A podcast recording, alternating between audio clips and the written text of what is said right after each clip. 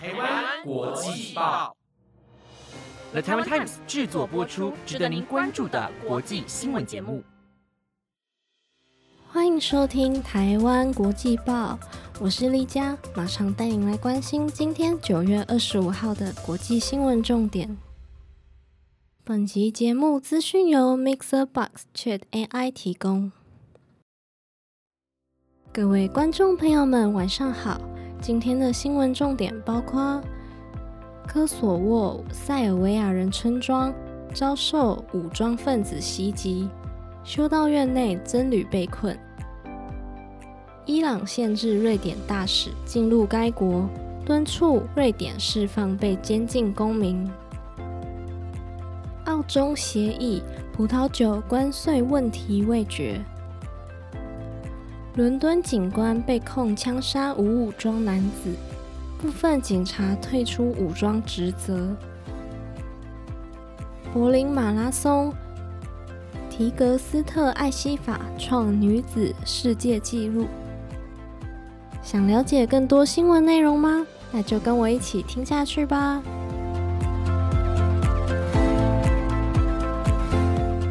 首先为您带来的第一则新闻内容是。科索沃的一个以塞尔维亚人为主的地区，近日遭遇了一起严重武装袭击事件，造成多人伤亡。约有三十名武装分子驾驶装甲车攻击了班尼斯卡村，随后与当地警察发生激烈冲突，最终将自己困在一座修道院内。根据科索沃警方报告。这次冲突中，一名警察和三名袭击者不幸丧生。围城战持续了数小时，修道院的僧侣和朝圣者被困在寺庙内。科索沃地区的主要民族为阿尔巴尼亚人，然而在北部地区，塞尔维亚人占多数。塞尔维亚人长期以来对于科索沃在2008年宣布独立。一直持反对态度，并视贝尔格莱德为其首都。国际社会对于这次事件纷纷表示谴责。联合国和欧盟的外交政策负责人呼吁立即停止暴力行为，并敦促各方寻求和平解决冲突的途径。该地区长期以来存在着种族和政治上的紧张局势。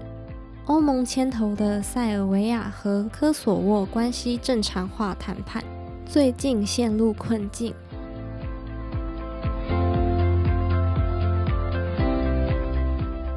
第二则新闻内容是：伊朗外交部周日呼吁瑞典政府在两国重新互派大使之前，采取积极行动，以防止古兰经的焚烧事件，同时敦促。瑞典释放被监禁的伊朗公民。外交部长海山在联合国大会期间与瑞典外交部长托比亚斯讨论了古兰经问题。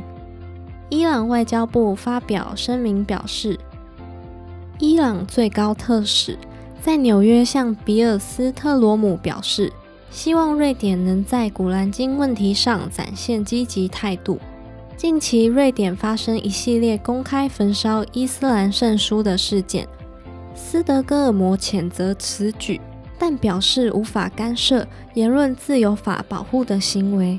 伊朗七月宣布将不再允许新的瑞典大使进入该国，这是对之前特使任务结束的回应。海山向瑞典同行表达了他的担忧，指出。以无视世界上二十亿穆斯林的价值观为代价，来捍卫瑞典的价值观，这是不可接受的。他还敦促斯德哥尔摩释放伊朗人哈米德努里，他因德黑兰一九八八年大规模处决囚犯而被定罪，并被判处终身监禁。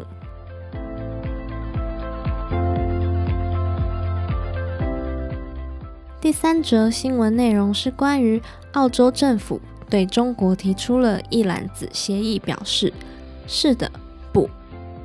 此协议旨在降低对澳洲葡萄酒的关税，以换取对中国风塔，铁路车轮和不锈钢水槽等产品的更优惠待遇。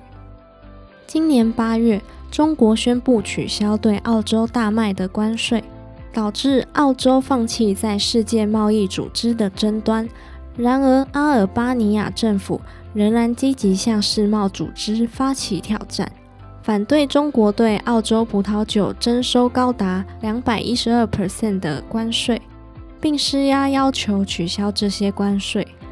中国政府发言人表示，两国需要照顾彼此的顾虑，包括澳洲反倾销委员会对中国封塔、铁路车轮和不锈钢水槽的决定。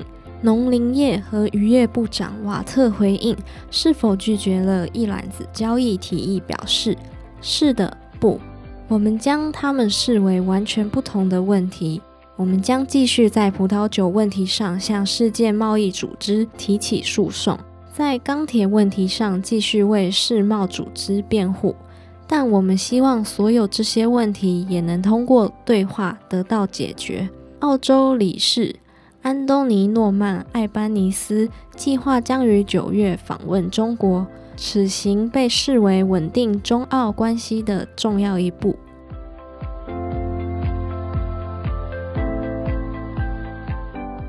第四则新闻内容是：一名伦敦警察因克里斯·卡巴的死亡受到了指控。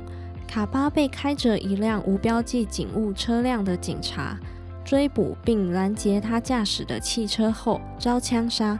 当时他坐在奥迪车里，一颗子弹穿过挡风玻璃击中了他。伦敦只有大约十分之一的警察携带枪支，且携带枪支的警察都接受过特殊训练。伦敦警察厅周日表示，一些警官在考虑自己的立场后，决定退出武装职责。报道称。警方担心谋杀指控，这表示了在最具挑战性情况下做出决定的判断方式发生了转变。BBC 表示，已有一百多名警察上交了持枪许可证。附近部队的警察被召集来协助周六晚上的伦敦巡逻。该部队表示，其仍然拥有强大的火器能力。但已要求国防部提供必要时的反恐支持。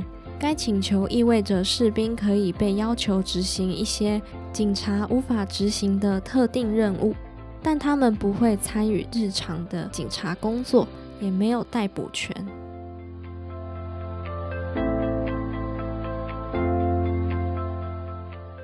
最后一则新闻内容带您关心的是：周日在柏林马拉松赛事中。伊索比亚选手提格斯特·艾西法以两小时十一分五十三秒的成绩夺得了女子马拉松世界纪录，比先前最好成绩缩短了两分钟多。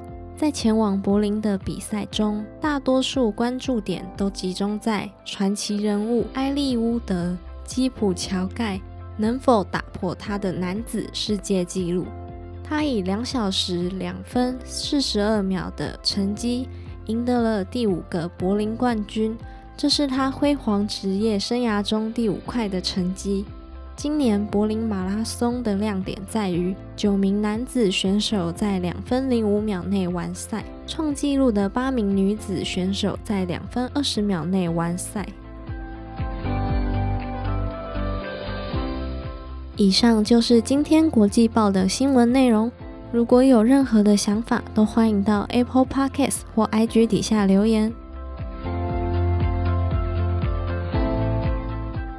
Hello，各位听众朋友们，有谁跟我一样觉得最近的韩剧感觉都很好看的？有人看过最近刚完结的《Moving 异能》吗？今天我想推荐的就是这一部含多种题材的超能力科幻片，里面的每个角色都经历了各自的历程，最终成为了现在的自己。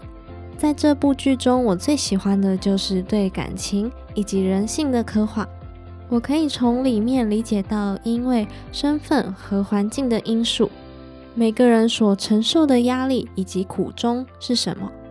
那我又可以以这种能力做到什么事？我们都会害怕不合群，跟大家与众不同的感觉。但其实我们都是人，只是感官比较敏锐，有超能力而已。所以只要勇敢活出自己，想做什么就去做，相信你一定可以的。如果你也看过这部影集，欢迎在评论区和我分享你的看法。谢谢大家收听今天的内容，我们下次再见。